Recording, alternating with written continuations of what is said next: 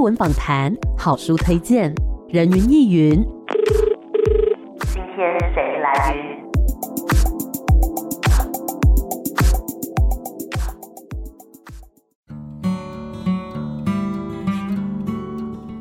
人云亦云，今天我来云。还蛮整齐的，我觉得还算蛮整齐的。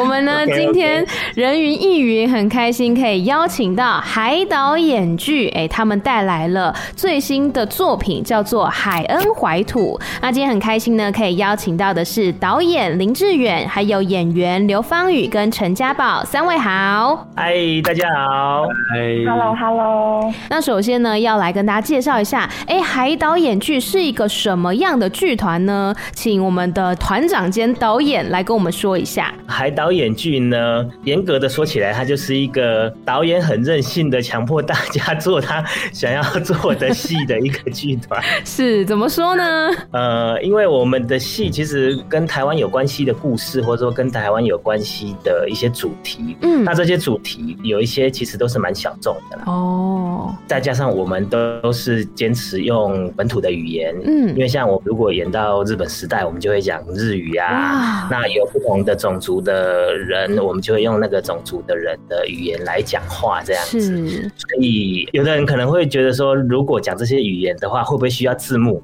嗯哼，对对对，那所以他的群众相对会有一些比较小这样子。哦，那依你的经验，像过去可能在演这种一般的民众，也许不是这么熟悉的语言的时候，你觉得语言真的会成为隔阂吗？还是说，其实大家看舞台上面的人，还是可以感受到他们想要表演的东西呢？呃，其实你说的对，演员的表演可以帮助观众很多。嗯，可是演员的隔阂其实是在于最开始。的时候，我决定要不要来看这出戏的时候，哦，因为很多人要说啊，这一出戏它可能是全台语演出，嗯，是说大部分是台语，有些人就会先天性的就会有一点抗拒，哦，因为就像我们现在访谈也是用中文在讲，嗯，那现在台语的使用比较少，所以很多人可能对台语不熟悉，那甚至就会害怕说听不懂这样子，对，所以他的隔阂是在一开始的时候，但是很多人其实是进来看我们的戏之后呢。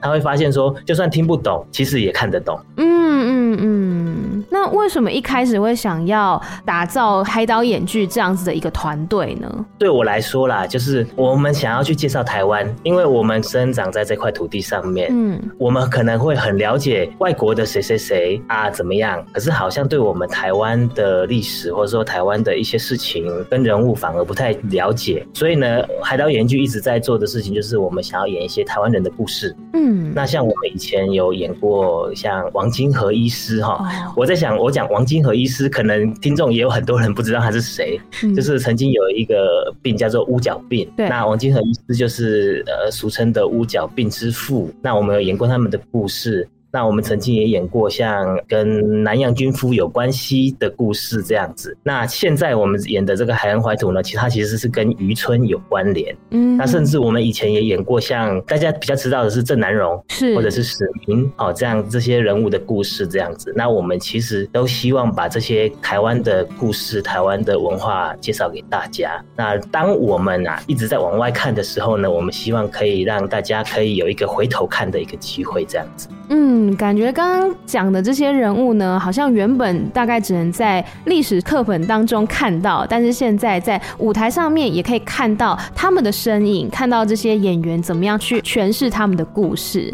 那刚刚讲到这一次的故事叫做《海恩怀土》，它是一个什么样子的故事内容呢？刚刚说背景是在渔村嘛，所以里面有哪一些的这个故事线啊，还有哪一些角色呢？这个故事啊，它其实是以我的成长背景跟时代来做一个故事背景，这样，因为我是宜兰人嘛，所以我会把我的一些生长环境的故事放在里面，这样子。那我们就用宜兰的渔村为背景，但是其实我们在这个故事里面呢，是从现代开始讲起，那去回溯过去一九八零年代开始的台湾这样子。嗯，然后呃那时候有两首歌很红，是一首歌叫做《向前行》，嗯，林强的，很多人都会唱。那另外一首歌叫做《故乡》，哦，叶启唱的。这两首歌那时候都非常的红，而且是在同时代，他们的发行的时间差不多差了一年左右而已。那其实这两首歌，我觉得很特别的地方是在于他们在讲述两个刚好相反的事情。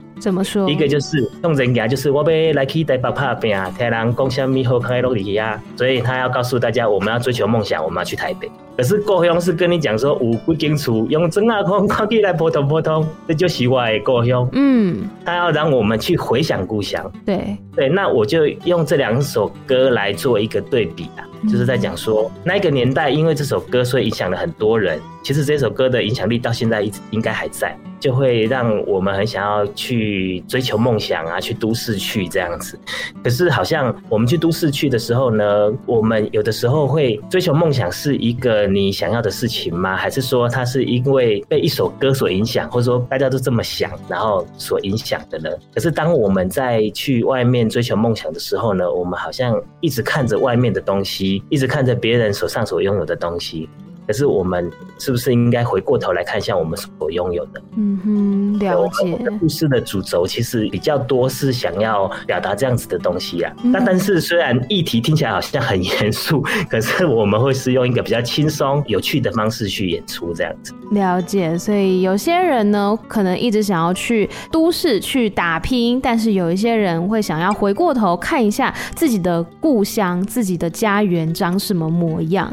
那么在这个作品当中有哪一些角色？我们先请家宝来介绍一下自己所担任的角色是什么样子的。那他是一个什么样个性的人？跟其他人又有什么样的互动呢？我饰演的呢是海恩怀土的怀土。嗯，哦，海恩怀土是名字是不是？刚好他就是剧中两个角色的名字。哦，海恩是哥哥，怀土是弟弟。剧中聚焦在这一对兄弟档，像刚刚志远说的，其实因为这对兄弟他们是大约一九八零年代出生的嘛，哥哥是一九七九年，就是大弟弟两岁这样。换算到现在的话，他们就是大概四十岁上下的一对兄弟。嗯，故事围绕着他们开始，然后里面有提到他们的爸爸妈妈。吗？然后也有怀土的情人，是当中还有一些可能他们生活中会遇到的老板啊、司机啊、道士啊，或者各式各样的有趣的人。嗯、那我就这边就先不爆雷，是，但就是以他们的故事去回溯。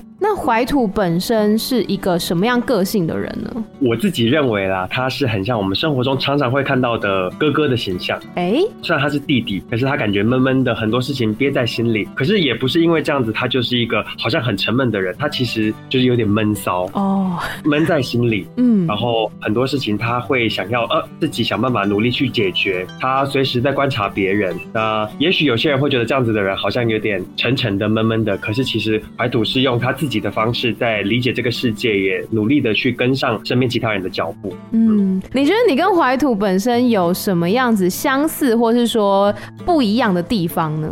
其实我本人呢、啊，也是一个蛮有些时候蛮忧郁的人，但并不是说怀土就真的很忧郁，而是我认为他有一个本质上相差的地方是，我是九零年代后出生的嘛，怀土是一九八一年出生的。我觉得八零年代出生的人跟九零年代出生的人，他们生长在两个相对不同的时代。我以我自己举例，我九零年代是一个台湾相对富庶的年代，我的出生到我的成长都在整个经济上升跟很富足的状态。但是我的姐姐跟哥哥们，因为我是家里倒数第二小的小孩，嗯，我的姐姐们他们都是八零年代出生的人，他们生长在经济正要起飞的那个时候，然后他们经过了富庶的这个阶段，当他们到现在来说三十几岁、四十岁的这个阶段，他们刚好在台湾经济相对停滞，甚至有点紧缩的状态，就是因为我四个姐姐啊，哇，对，我们家的大家庭，姐姐们就刚好处在这个阶段，就是我们现在人可能中年危机会提早开始，就是常常听人家这样说嘛。姐姐们有一次就问我说，呃，会不会有这辈子想做但还没做的事情？我就很纳闷闷说：“哎、欸，姐姐怎么突然问这个问题？”因为我的姐姐们都是一毕业就赶快去工作的人，然后到了四十岁的时候，突然问了这个问题，印象很深刻。我三姐那时候就突然说，她突然觉得自己一毕业就去工作，然后好像有很多想做的事情都还没有做，然后突然就已经成家立业了，然后现在到四十岁了。然后我那时候接到这个剧本，在读到怀土这个角色的时候，就有很多我的姐姐跟哥哥的影子，他们就是啊，我就跟着这条路就往前走了啦，我也不管了，我就是做做做做做，做到那个阶段停下来的时候，才突然发现，哎，我有没有错过什么？我有没有忘记什么？那我觉得是跟我们这一代人很不一样的地方。嗯，当然，人的迷惘或是人的空虚、寂寞、孤单，一定任何人都是类似的。可是我们这一代的人，我们可能想了很多，呃，决定好了，我就豁出去，不管就去做了。可是我姐姐他们刚好跟我们相反，他们先豁出去，先不管，先做了。可是做做做做到某个阶段停下来，才发现，哎，我到底要去哪里？我到底是什么样的人？我是觉得这是我自己在接触这个角色的时候，觉得一样跟不一样的很有趣的地方。嗯，感觉。不同的世代，他们所要面临的课题是不一样的。也许有一些世代，它是有足够富足的物资啊，足够富足的资源，可以让他什么都不管不顾的去追逐自己的梦想。但是有一些时代的人，他可能是拱拱啊行，拱拱啊走，然后必须要一步一脚印的往前进这样子。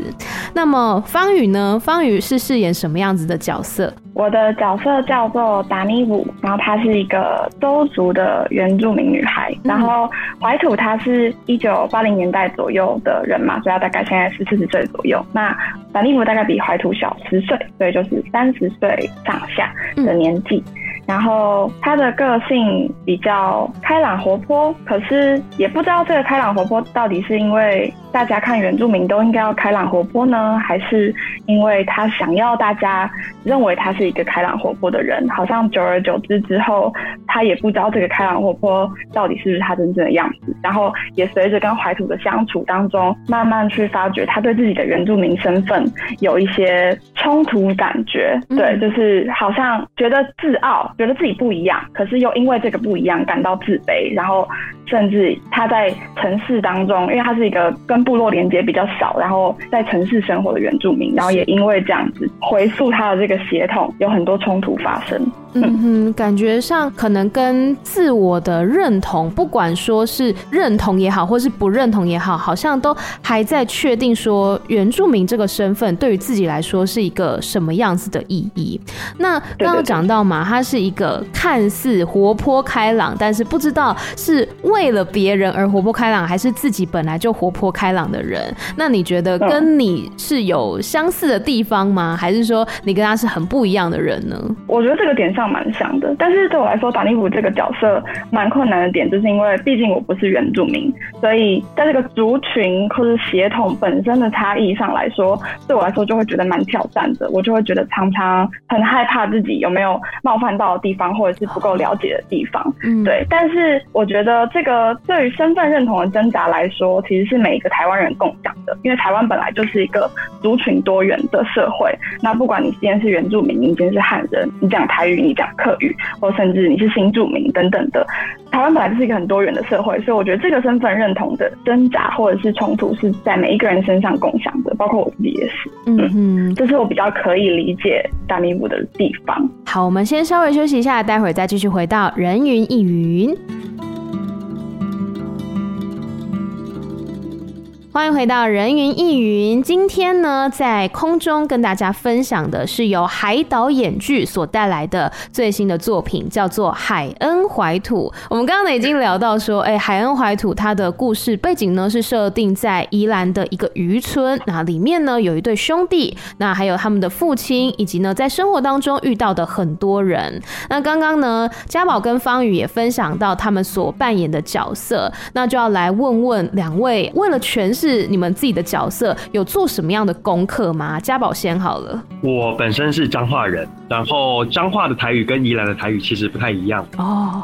虽然我们也有海口腔的台语，但跟宜兰的海口 Q 就不太一样。嗯，然后宜兰的台语其实一直都有一些很特别的腔调嘛。我大学的时候就身边就有宜兰的朋友，那之前就有听过他们讲一些特别的词，就哎、欸、特别去记一下。然后这次因为刚好志远就是我们的导演本身也是宜兰人，所以很多时候我们在诠释剧本或者是在哎、欸、念角色台词的时候，志远就会哎、欸、告诉你们哎、欸、这个字怎么念，这个字怎么念，我们就啊原来是这样念哦、喔。我自己对语言很有兴趣，所以我一边就觉得哎、欸、这个东西也太有趣了吧。嗯，然后除了语言上的功课以外，其实导演也贴给我们很多关于我们剧中可能有提到的，呃，有一个公式的纪录片叫做《战浪》，它是讲渔夫捕鱼的人们人们的生活。你真的看到那些人讲话，我觉得是一个蛮有趣的，因为我自己的生长背景也是在一个都是在读书嘛，都在演戏，然后他跟这样子的一个渔民的生活是完全不一样。他们这些人怎么跟彼此相处，怎么讲话，怎么开彼此玩笑，是有一种我会说是有一点生涩，有一点点尴尬尴尬的那个一般人的趣味。其实一般人不像我们可能学戏剧啊，或是学心理的人，他们有那么好良好的言语表述能力。其实一般人在应对的时候是有一点点尴尬或开玩笑，或是怎么，其实是很有趣很有趣的人。嗯，然后我自己是在这些影片上，还有我身边的朋友身上找到很多这些人讲话的灵感。那当然也包括导演还有提供我们剧中有另外一个提到的周族青年的故事，是那其实是来自于一个台湾真实发生的事件，叫做汤英生的故事。嗯哼，有兴趣的朋友可以去查一下。那其实，在剧中有一个故事是以这个真实发生的事件为原型。我在网络上也查了很多他的资料，导演也有提供相关的部落格有记录这些事件。我自己就还蛮认真的去看了一下相关的事件报道，还有包括当时法院。判决的记录，嗯，虽然都是一些可能第二手、第三手的资料了。可是还是可以从这些文字去理解或是想象那个年代那样子的族群，他们面对到什么样，不管是阶级也好啊，种族也好的压迫，或者是某一种跟现在时代完全不一样的氛围。所以从史料，然后从这个语言方面，都帮助你呢，让怀土这个角色更加的立体。这样子，我好奇、嗯、导演来教我们一下宜兰的台语有没有哪一些特别的词，跟我们分享给听众朋友。我刚刚有想到一个汤匙，你们怎么说？藤席。哦，你们讲藤席呀，或汤匙。嗯，依然有一个很特别的说法，叫做头根啊。头根啊，头根啊，就是瓢羹。如果我们把它翻成中文的话，它就是瓢羹。哦哦，瓢羹。哦哦，瓢羹。对，所以叫做头根啊。感觉很很文言呢，很文雅的一个说法，就是有一些有一些用词啦，或者是说洗澡，你们怎么说？洗身躯，哦，，C 型哭嘛。嗯，那我我听过的宜兰讲法有两种，一个叫做 C 魂书，，C 魂书，哦，魂书其实就是浑身的意思，就全身。哦文书啊，另外一个说法叫做 “say 浴”，浴是什么？就是玉哦，玉。如果我们把它翻成中文的话，它的说法就会是这样子。哦，好有趣哦！我觉得宜兰的、都都有一些台语的不同的说法，嗯，不只是宜兰，那宜兰有一也有一些很特别的讲法，这样。哇，我有一个那个问题，就是我以前听过，但我不太确定是不是真的。就是我们讲卤蛋，我们是讲 low 能，宜兰是讲捞女吗？女。宜兰的 n 的音都会讲 v 哦，所以捞女，你们讲假崩，我们讲假崩。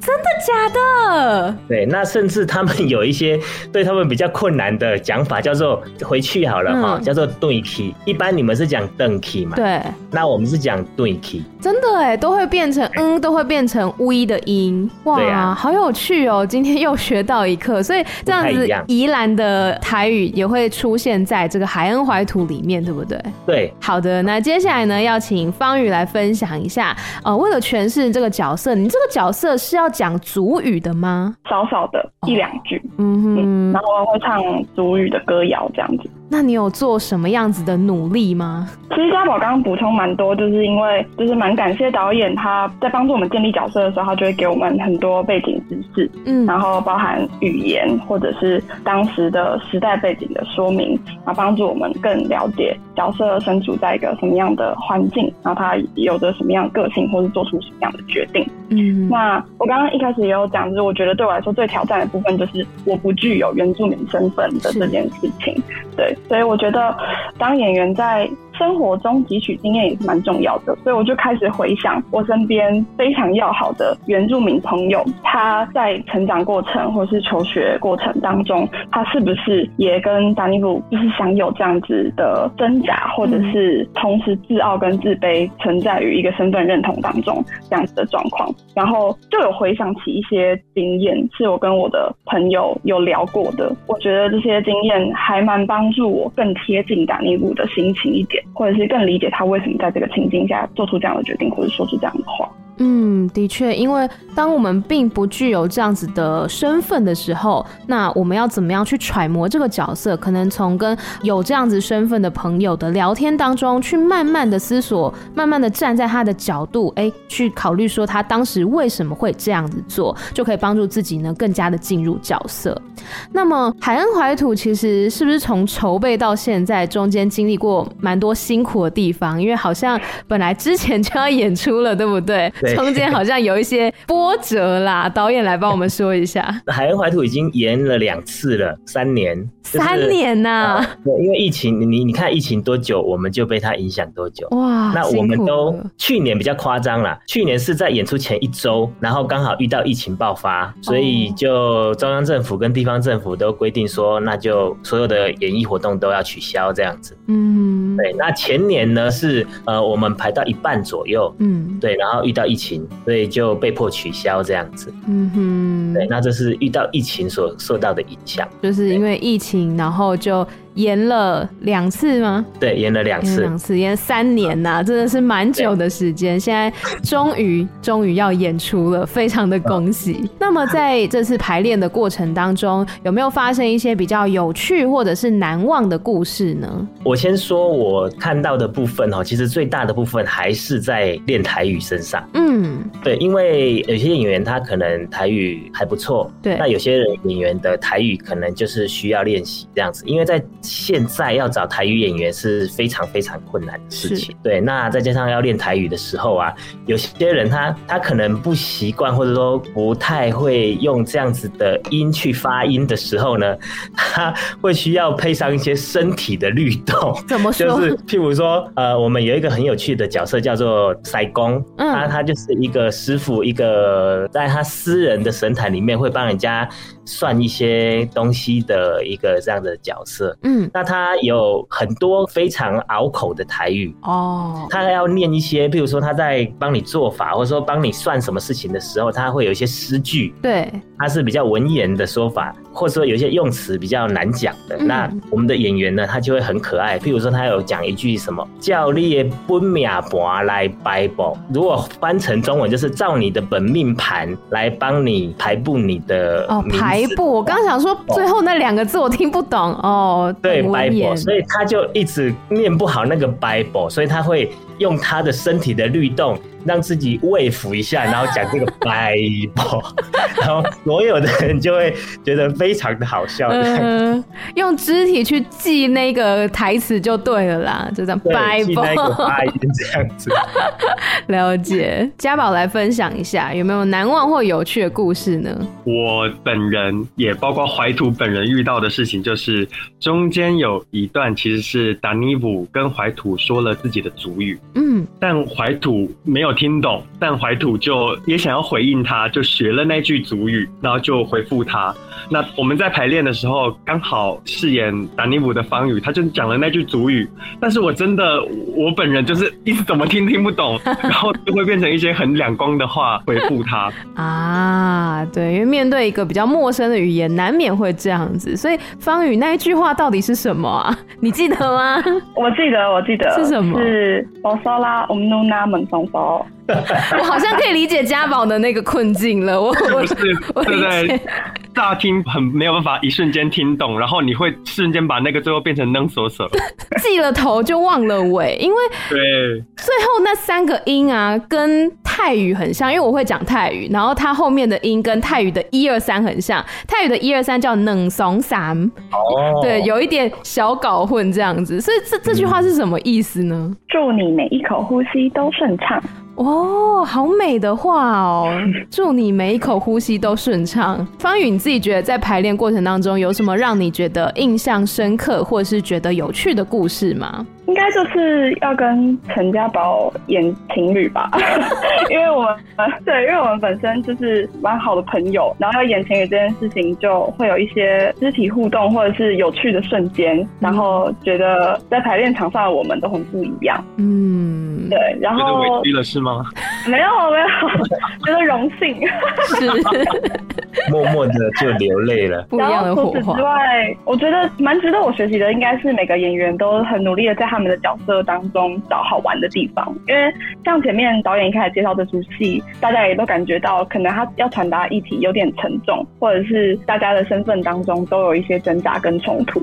但是我觉得每个演员都没有放弃，很努力的是在每一个对戏的过程当中找那个好玩的节奏，或者是找一个轻松的瞬间，可以改变整出戏的氛围。其实常常都到最后拍一个很认真的戏，但大家哄堂大笑。然后我觉得那些时刻都是蛮可贵的，对，因为在讲一个穿搭比较沉重的议题的戏当中，如何去轻轻松松、浅浅的谈，然后让观众吃得进去，我觉得这件事情很重要。嗯，对。虽然说这个议题呢是看似比较庞大，然后或是比较沉重一点，但是我们用透过这种很轻松、很有趣的方式，让大家呢很简单的就可以吸收，可以了解这部戏想要表达的内容是什么。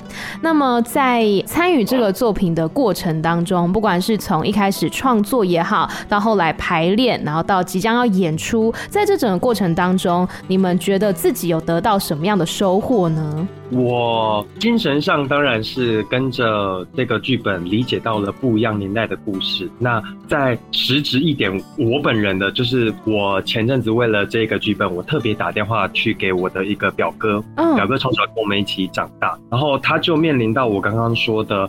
呃，类似前中年危机。他今年四十四岁，他其实工作也都做的差不多了。他以前是证券交易所上班，他现在也没有到很缺钱，但他不知道做什么，他就跑去开计程车。嗯，那一天我就打电话给我表哥，然后我跟他聊了天。其实整通电话十二分钟，里面大概有七到八分钟是没有什么意义，甚至没有对话的。我就呃打电话过去说：“哎、欸，哥，你在干嘛？”然后我们就瞎聊。嗯，可是我就默默。默的有感觉到一种男生跟男生之间、哥哥跟弟弟之间一个比较难去传达的情感，还有我那个表哥他，因为他从小跟我们一起长大嘛，那种又亲又不亲的奇妙的感觉。那他帮助了角色，可是他同时也帮助演员我本人去理解一个跟我成长很不一样，但又很接近、很类似的一个哥哥，他的心情是什么，他的情感上的氛围是什么。那我自己觉得对我的人生蛮有帮助的啦，我就蛮有收获的，就是我也很感谢我自己打的那一通电话。嗯，不管是对于剧中的兄弟也好，或是对于家宝你自己的人生也好，其实都好像更加的能体会说这样子的一个心情是怎么样子要来揣摩的。嗯嗯嗯。嗯好，那方宇呢？像我前面也有讲到，就是我觉得这个身份认同的挣扎，其实是普遍存在于这个多元社会的台湾每个人心目中的，然后甚至也在我自己身上。对，所以我觉得透过陪着达尼普走这个旅程，不管他的功课是要回到山上，回到部落去学族语，去更了解部落的故事、文化传统，或是去学歌谣，那也许是他的功课要做。那对于刘芳语我来说，我的功课又是什么？我想要找回来的母语是什么？或是我想要重新连接的那一位长辈是谁？我想要找回的那份认同感跟归属感是什么？我觉得在这出戏的过程当中，也蛮帮助我回头去思考，就是属于刘芳与我要做的功课是什么。对，嗯，感觉就是大家都在这个过程当中，不只是对于角色有所了解，对于自己的人生好像都可以获得一些收获，然后反馈到自己身上。那么导演呢？换你了。因为我们改过这个剧本，其实改过很多次了。嗯。然后因为演了两次，然后到现在其实修改的过程应该有超过十次以上。哦，那呃，其实，在去年要演出前的时候呢，我们有邀请一些好朋友，一些剧场界的，或者是说比较常看戏的一些朋友来看这样子。嗯，那看了之后呢，也给我们一些回馈，所以我觉得给我蛮大的收获是说，我蛮在意的是说，我演的这一出戏，别人到底看不看得懂？嗯，就是我我会希望我是做一出大家都看得懂的戏，并且可以理解，然后可以不会是那么困难的去看了这出戏之后，然后要想很久，或者是甚至说，嗯，有一些在剧场看戏的人呢，他们会很希望在一出戏里面看到很多的符号，嗯，一些暗藏的一些东西，然后我们必须要去解构之后呢，才能够理解的东西。那我我希望啦，我的观众不要那么累，嗯，就是有一点像在看电视剧或者说看电影，一些比较容易理解的东西这样子。所以我从他们的身上、他们的回馈里面，我慢慢的改变我们的剧情，改变我们的走向，这样子走向一个离一般的民众更近的一个故事，这样子。嗯哼，对，这是我一路走来，就是海恩怀土这几年一直走到现在来，我我觉得应该是最大的收获，是就是离观众越来越近，这样。嗯，让观众是可以很轻松的、很简单的就了解到这个故事想要表达的意涵。那么大家就会很关心了，我们要去哪里可以找到关于这出剧的相关资讯呢？啊，我们现在已经开始线上售票了，在 OpenTix 两天文化生活上面可以购票。呃，如果你想要知道一些更详细的讯息，也可以上海岛演剧的粉砖。那但是因为海岛演剧粉砖之前被盗了哈，所以 现在换一个新的粉砖，叫做海岛演剧真。哦，真假的真，这是正牌的。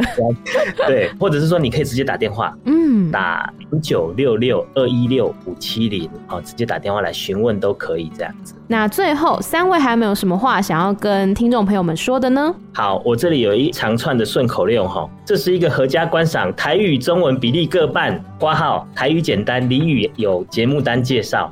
还有周族语、渔村文化，有原住民故事，有感人的亲情、浪漫的爱情，有怀旧，有现代，并让你思考未来。有演员精湛的演出，有让你笑着感动的剧情，献给即将或者是正在追梦的学生年轻人，正在面对这样的孩子的父母，并让阿公阿嬷重建记忆中的台湾。八月五号、六号、七号，台湾戏曲中心小表演厅，海恩怀土等你来看见梦想，看见家乡。如果有公司或团体愿意赞助，请赶快跟我们联络，剧团将回赠票券给更多的人来看戏，详情请上 OpenTix 两厅院文化生活。导演有在呼吸吗？